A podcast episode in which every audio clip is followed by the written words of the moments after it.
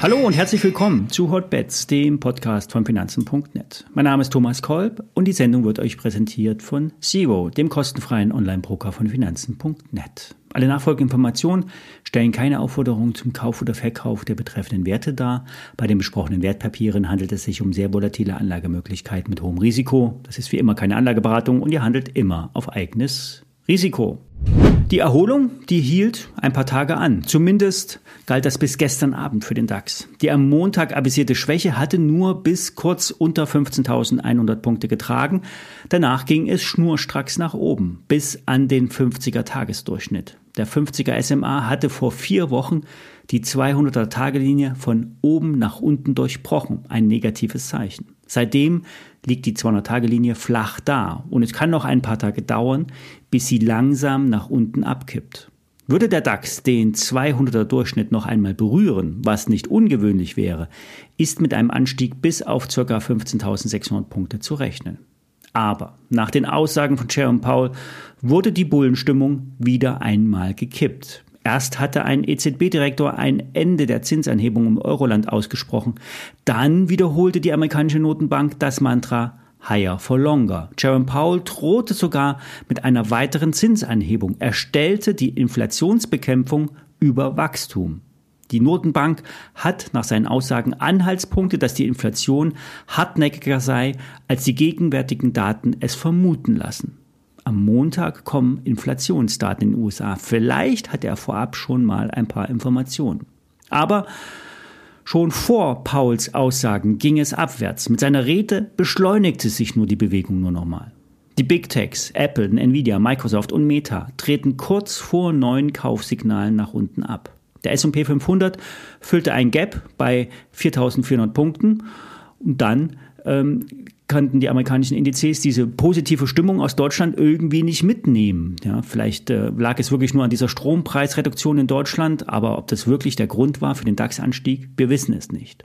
Trader erwarten nun jetzt wieder fallende Kurse. Und wenn es doof läuft, bedeutet nämlich das gestrige Hoch ein tieferes Tief im Abwärtstrend vom Allzeithoch. Und wenn das so auf Wochenschluss wäre und wir unter 15.080 DAX-Punkten fallen würden, kann es noch einmal eine Stufe tiefer gehen. Eine neue Empfehlung des Anlegermagazins Der Aktionär ist die Lanxess. Der Wert wurde in die Empfehlungsliste für, das, für die Jahresendrallye aufgenommen, neben BioNTech, Pepsi, Ryanair und Snap. Der Spezialchemiekonzern hatte am Montag die Prognosen für das Gesamtjahr erneut reduziert. Nun wird mit einem bereinigten Ergebnis vor Zinsen, Steuern und Abschreibung von 500 bis 550 Millionen Euro gerechnet. Zuvor waren es im besten Fall 100 Millionen Euro mehr gewesen. Zudem wurde die Dividende von 1,05 Euro auf 10 Cent gestrichen.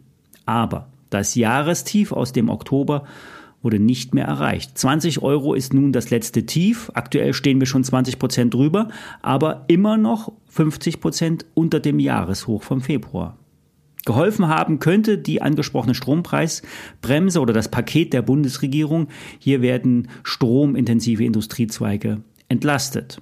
Für die Redakteure aus Kulmbach sind schon sehr viele negative Nachrichten im Kurs verarbeitet dass es nach diesen schlechten Zahlen nicht noch einmal so krass nach unten ging, ist ein gutes Zeichen. Der Spezialchemiekonzern hat zudem angekündigt, dass weiter gespart werden soll. Investitionen sollen zurückgeschraubt werden. Die Deutsche Bank rät zum Kauf der Aktie. Langsess ist ein Value-Wert mit einem Kurs-Buch-Verhältnis ähm, von 0,4. Das ist historisch niedrig. Berkshire Hathaway hält derzeit bis zu 5% der Aktien. Ein Value-Investor, der Zeit hat, aber auch weiß, wo es Schnäppchen gibt. Sixt, eine nächste Aktie, erzielt im dritten Quartal wieder einen Rekordumsatz. Die Erlöse stiegen um 13 Prozent auf 1,13 Milliarden Euro. Auf Sicht der letzten neun Monate stieg der Umsatz um über 18 Prozent auf 2,75 Milliarden Euro an. Das Konzernergebnis vor Steuern ging aber im dritten Quartal um rund 13 Prozent auf fast 247 Millionen Euro zurück. Im vierten Quartal soll es jetzt aber wieder nach oben gehen, weil die Anfangsinvestition in das US-Geschäft im Vorjahr in den Büchern stand und das fällt in diesem Jahr weg. Fast 30 Prozent des Umsatzes entfielen nämlich jetzt auf Nordamerika und der Rest wird in Europa erwirtschaftet.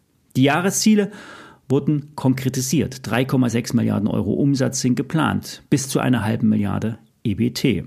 Für das nächste Jahr wird weiterhin mit einer hohen Auslastung gerechnet, da Neufahrzeuge knapp bleiben und damit auch die Mietpreise auf einem hohen Niveau verharren. Die Analysten sehen bei den Kennzahlen für das nächste Jahr ein KGV von 10 und das wäre günstig. Sixt ist nach dem Abschwung im Kurs wieder attraktiv bewertet und äh, die USA und Kanada bieten noch viel Wachstumspotenzial. Man ist hier nur mit äh, in ausgewählten Standorten mit Vermietstationen präsent und fällt auch ja durch Farbe und Marketing auf. Die Aktionäre, die können sich freuen, denn es gibt 4,5 Prozent Dividendenrendite. Die Stammaktien stehen bei 87 Euro. Der Aktionär sagt Kursziel 115 Euro, Stop bei 70 Euro. Wer es günstiger haben will, der kauft die Vorzüge, die stehen bei 60 Euro. Das letzte Tief war bei 53 Euro und hier sollte es nicht unbedingt runtergehen. Ja, heute werde ich nach Hamburg fahren. Ich bin auf eine Veranstaltung eingeladen und moderiere einen Talk zum Thema KI mit einem Vorstand eines KI-Unternehmens und einem Rechenzentrenbetreibers. Am Samstag gehe ich auf den Börsentag in Hamburg, nur als Besucher. Wenn ihr auch da seid, sprecht mich gerne an. Ihr kennt mich ja vom YouTube-Kanal. Soweit für diese Woche. Bis Montag oder am Samstag auf dem Börsentag in Hamburg.